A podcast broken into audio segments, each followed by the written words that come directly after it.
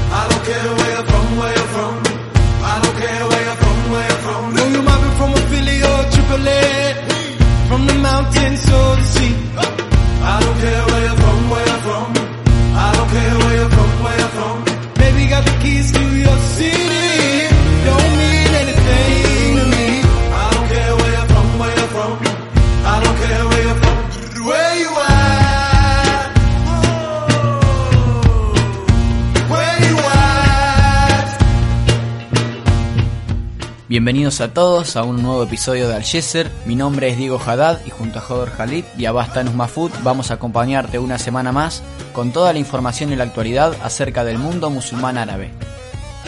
Y si todavía no escuchaste nuestro segundo episodio, tuvimos el agrado de contar con la presencia del licenciado Paulo Bota, que nos ayudó a conocer un poco más y profundizar acerca de Irán y sus relaciones con el mundo. Además, te contamos que a partir de ahora podrás escuchar al Yeser en la plataforma de Google Podcast y SoundCloud. Ahora sí, comenzamos con las noticias de esta semana. Las noticias de la semana. Coronavirus en la región. Irak, Irán y Arabia Saudí registraron la semana con más casos positivos desde el inicio de la pandemia. Irak, con más de 40.000 casos y 1.559 muertes, implementó un toque de queda nocturno en su capital y epicentro de contagio. Por otra parte, Irán, con 218.000 casos confirmados, alcanzó esta semana la cifra de 10.000 muertes por coronavirus, mientras que el Reino Saudí, con más de 175.000 contagios y 1.400 muertes, anunció que la celebración de Hajj en la Meca, que todos los años reúne a más de 2 millones de peregrinos de todo el mundo, será solo posible para aquellos musulmanes que vivan en el país. Inestabilidad económica. Líbano, Siria e Irán sufrieron una nueva semana de devaluaciones en sus respectivas monedas frente al dólar. En el Líbano, la divisa norteamericana alcanzó a más de 6.000 liras, valor nunca antes visto. En Siria, la ley César afectó la lira que se depreció a 3.500 sobre el dólar. Por su parte, Irán registró la caída más relevante en la historia de su moneda, consiguiendo el dólar en el mercado paralelo a 200.000 reales iraníes. Conflicto en Yemen. La agrupación Ansar Allah afirma haber llevado a cabo su operación militar más grande contra Arabia Saudí, atacando al Ministerio de Defensa y una base militar en la capital del reino. El portavoz militar de la coalición liderada por Arabia Saudí, coronel Turki al-Maliki, dijo que las fuerzas de coalición lograron interceptar y destruir todos los misiles balísticos lanzados por la milicia Houthi desde Sana hacia Arabia Saudí. No se reportaron daños o víctimas tras el hecho. Conflicto en Libia. El gobierno de Acuerdo Nacional rechazó por segunda vez una cumbre de emergencia de la Liga Árabe propuesta por Egipto para resolver el conflicto en el país. Por su parte, la ONU pidió el cese de hostilidades, el regreso a la mesa de negociaciones, la reducción de las tensiones y la aceptación de la tregua. Mientras tanto, el presidente francés Emmanuel Macron acusó a Turquía de jugar un juego peligroso en Libia, donde Ankara apoya al gobierno de acuerdo nacional en el conflicto contra el ejército nacional de Libia comandado por Haftar. Plan de paz. La ONU advirtió a Israel que abandone su plan de anexar parte de Cisjordania, ya que según la organización supone una violación muy grave del derecho internacional. En este sentido, el ministro de Relaciones Exteriores palestino, Riyad al-Maliki, convocó a la comunidad internacional a tomar medidas efectivas contra la anexión y advirtió sobre inminentes consecuencias en caso de avanzar con este plan. Al respecto, el líder del Partido Azul y Blanco y miembro de la coalición gobernante, Benny Gantz, manifestó que podría respaldar la anexión unilateral. Estás escuchando Al Chester, un podcast de El Intérprete Digital.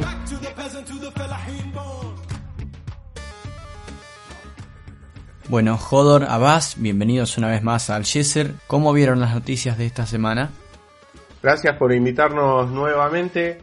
Eh, bueno, la semana ha sido, como todas las últimas semanas que venimos analizando, eh, una continuidad de procesos eh, políticos, económicos, sociales que, ya venimos desarrollando. Hay varios, hay para elegir, hay, hay cuestiones más económicas con Líbano, con Siria y con Irán, pero también tenemos conflictos armados que se siguen desarrollando, tanto en Siria como en Yemen y en Libia.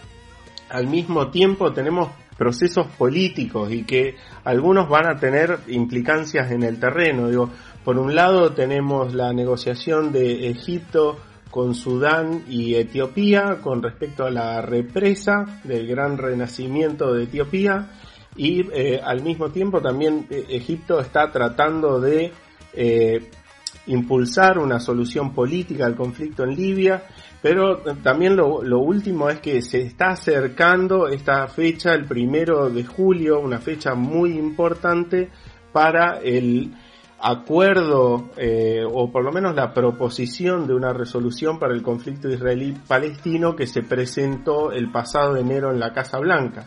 Para mí, eh, siguiendo tu línea, Joder, hay un punto que es importante. Es como que hay una, varias agendas en paralelo que van sucediendo. Hay una agenda económica que está marcada por la crisis económica en Líbano y su correlato en Siria.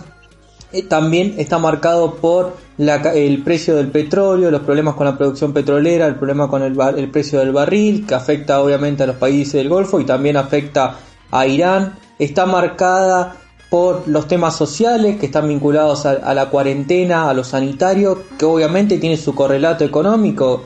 Su correlato económico es un parate que en Líbano, por ejemplo, terminó con 220.000 empleos menos. Entonces, eh, hay agendas paralelas que van sucediendo, que van marcando el ritmo de la región y van demostrando que, si bien el mundo está y la región en sí está sumida con el problema del coronavirus, los, eh, los procesos políticos y sociales y económicos siguen, siguen estando latentes. uno de esos eh, temas que de alguna manera se, se perdió un poco de vista es esta lo, que veníamos viendo desde principio de año que es la tensión en el Golfo entre Arabia Saudita e Irán pero que también está acoplado con esta tensión entre Estados Unidos e, e Irán digo son temas que si bien no están tan presentes hoy día en la agenda y han sido de alguna manera opacados por estos otros temas que vos bien mencionabas recién, Abbas, digo, no, eh, las tensiones no han desaparecido, en todo caso desaparecieron un poco de la esfera pública, los han tapado otros temas.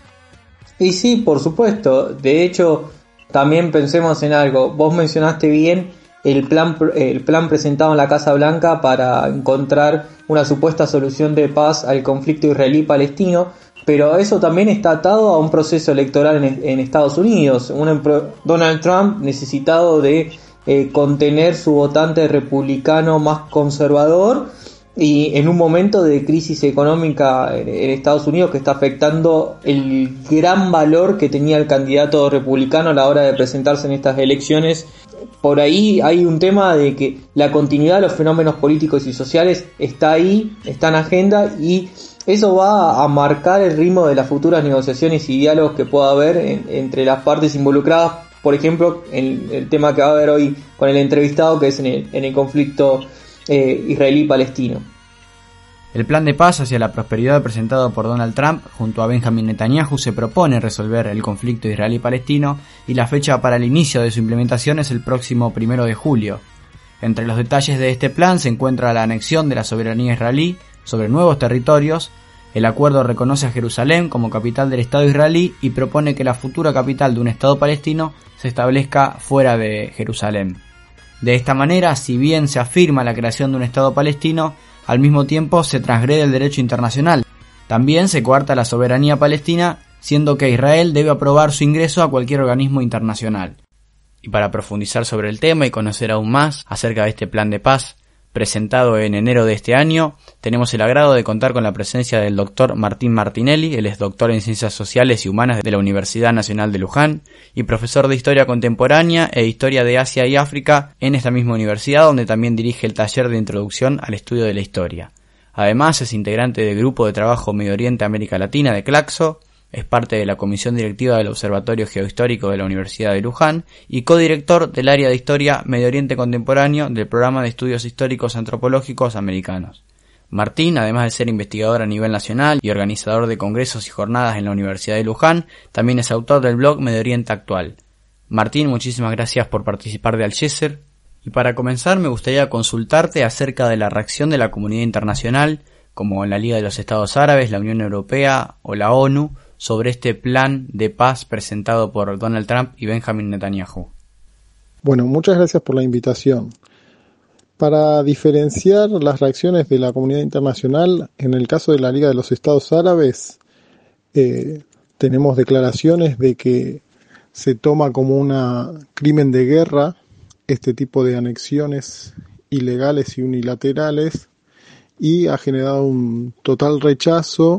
En algunos casos habría que diferenciar los países más cercanos a Israel y a Palestina, porque ahí tenemos la cuestión de los tratados de paz, tanto con Jordania en el 94 como con Egipto en el 79, que eh, bueno, lo tomaron o reaccionaron de manera diferente. O sea que dentro de la Liga Árabe hay ciertas diferencias en cómo fue tomado. En el caso de la Unión Europea también generó rechazo. Eh, y en el caso de la ONU se habló de una violación flagrante del derecho internacional. Pero ahí tenemos que hacer una disquisición entre lo que es la ONU y el Consejo de Seguridad de las Naciones Unidas para hablar de los vetos que suele hacer Estados Unidos hacia las declaraciones o legislaciones de la ONU que van en contra de las acciones israelíes. ¿Cuál sería entonces el impacto del plan sobre el territorio y la soberanía tanto del Estado de Israel como de Palestina?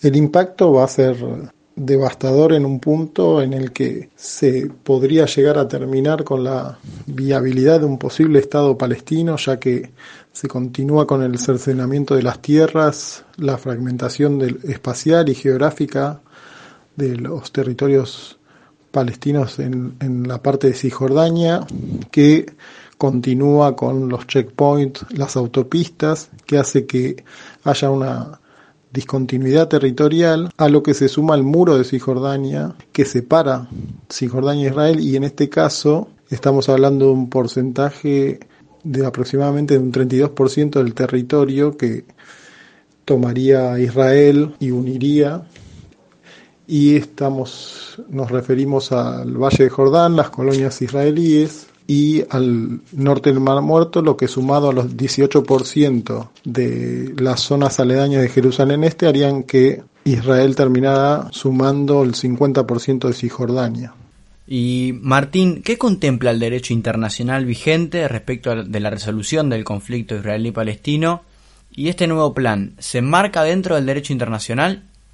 El derecho internacional, a través de la Cuarta Convención de Ginebra y los acuerdos internacionales a partir de 1945, es claro en que una potencia ocupante no puede anexarse territorios, menos aún de manera unilateral, ni trasladar su población a la zona ocupada. Pero en este caso tenemos que advertir que existe también un cuarteto de paz para Medio Oriente que está integrado por Estados Unidos, la ONU, Rusia y la Unión Europea, dentro de los cuales está Estados Unidos, que desde el Consejo de Seguridad de Naciones Unidas veta constantemente todas las formas en que se condena la política exterior israelí. Entonces, difiere lo que es el derecho internacional de lo que se hace realmente sobre el terreno, dado que uno de los aliados incondicionales, al menos y sobre todo desde 1967, es Estados Unidos. ¿Y por qué este plan surge en este momento en particular? podría interpretarse como que Israel y Estados Unidos estarían aprovechando esta situación de crisis mundial, de pandemia, para poder materializar sus iniciativas y lo que se denominó como acuerdo del siglo que traería la paz y estabilidad a Medio Oriente. Y sin embargo si nos vamos más hacia atrás podemos ver por ejemplo el plan del 2006 del nuevo Medio Oriente o Gran Medio Oriente donde Estados Unidos e Israel acordaban para crear un, lo que se denominó como un caos ordenado en Medio Oriente. Entonces, si nos guiamos a nivel histórico, esto viene sucediendo hace bastante tiempo, solo que en este caso se materializaría algo que podría dar por tierra la viabilidad de un Estado palestino y no se sabe qué reacciones causaría tanto en los territorios o en Palestina como en los países de la región, sobre todo los países de la Liga Árabe, donde se podrían hacer manifestaciones masivas, como ocurrió hace poco tiempo tanto en Israel como en Palestina. ¿Y qué rol cumple el mediador en el diseño del nuevo plan? El rol del mediador, que suele ser Estados Unidos, es clave porque tiene una política exterior, tanto hacia Medio Oriente y en particular en su alianza estratégica con Israel, lo que hace que, como decía, haya permitido o legalizado las colonias que hasta hace poco se consideraban ilegales y se siguen considerando ilegales por el derecho internacional, pero la postura desde la administración Trump de trasladar la embajada estadounidense de Tel Aviv a Jerusalén, con todo lo que esto implica a nivel simbólico, incluso a nivel religioso, algunos mapas de que postuló Trump de lo que podría ser el Estado palestino, ya sin el Valle del Jordán, ya sin los territorios que se anexaría Israel, dan cuenta de la postura que ha mantenido históricamente Estados Unidos aunque haya tenido un pretendido rol mediador, pero hay una alianza estratégica y de influencia mutua, de eh, ayuda militar, tecnológica, económica entre ambos, que hace que la cuestión sea demasiado parcial como para que hablemos de un mediador. ¿Y cuál es el rol de Israel y de Palestina de cara a este plan? La postura en el caso de Israel va a diferir del campo político con lo que nombraba hace un momento de las manifestaciones populares que se vieron en Tel Aviv en reacción negativa a esta nueva política de instrumentar esa, esta sumatoria de territorio y en el caso de la política vemos que Netanyahu después de al menos 14 años en el poder lo que quiere dejar es como si fuese un nuevo territorio o una sumatoria de territorio para el Estado de Israel. Y en el caso de Palestina es una reacción enérgica donde se habló desde el gobierno de un una declaración de independencia unilateral, de no acatar y cumplir los, las legislaciones donde la Autoridad Nacional Palestina haría de policía hacia dentro de los territorios palestinos y por supuesto en el campo palestino en general, que es un pueblo que ha resistido durante tantas décadas a esta ocupación, ha sido una reacción negativa que todavía no sabemos hasta dónde puede llegar. Martín y seguro que estaremos atentos a las repercusiones que tenga la implementación de este plan propuesto por Estados Unidos, por Israel, para resolver el conflicto israelí-palestino. Te agradecemos profundamente en nombre de todo el equipo de Algeser por haber participado del podcast.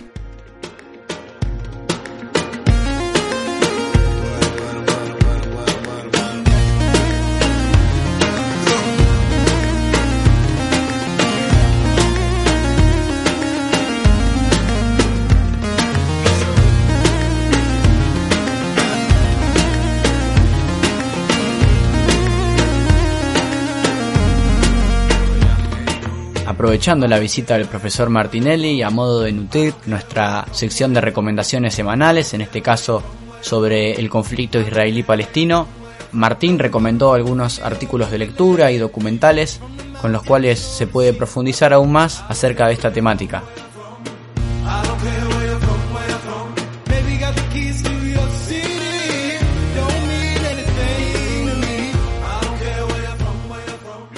En primer lugar, el profesor recomendó los libros La limpieza étnica de Palestina de Ilan Papé y Políticas de la negación, Israel y los refugiados palestinos de Nur Masala.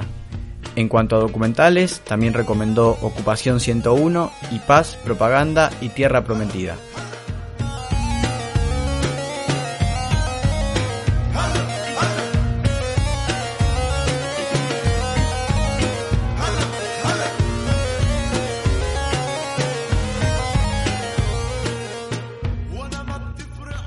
Llegó el momento de recomendar los artistas que nos estuvieron acompañando durante todo este episodio. En esta edición fue el turno de 47 Soul con su canción Don't Care Where You're From.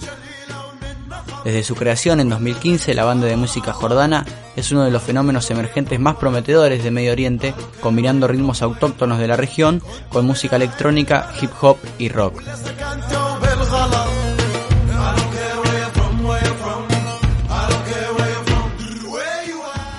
Los últimos años, su electrodabke, que se ha difundido por la escena musical underground, reunió fans tanto en el mundo árabe como en Europa y América. Desde el lanzamiento de su primer disco, Jamstep, el cuarteto creó un género completamente nuevo, revitalizando el típico dabke de la región del Shams, Palestina, Líbano, Jordania y Siria.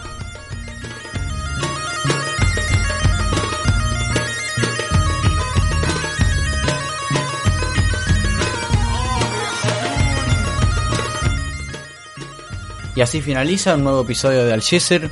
Agradecemos a todos ustedes por habernos acompañado, a Jodor Khalid, a Basta Numa Food y por supuesto a nuestro entrevistado Martín Martinelli por haber sido parte de este podcast. Muchísimas gracias a todos y nos vemos la semana que viene en una nueva edición de Al Jazeera.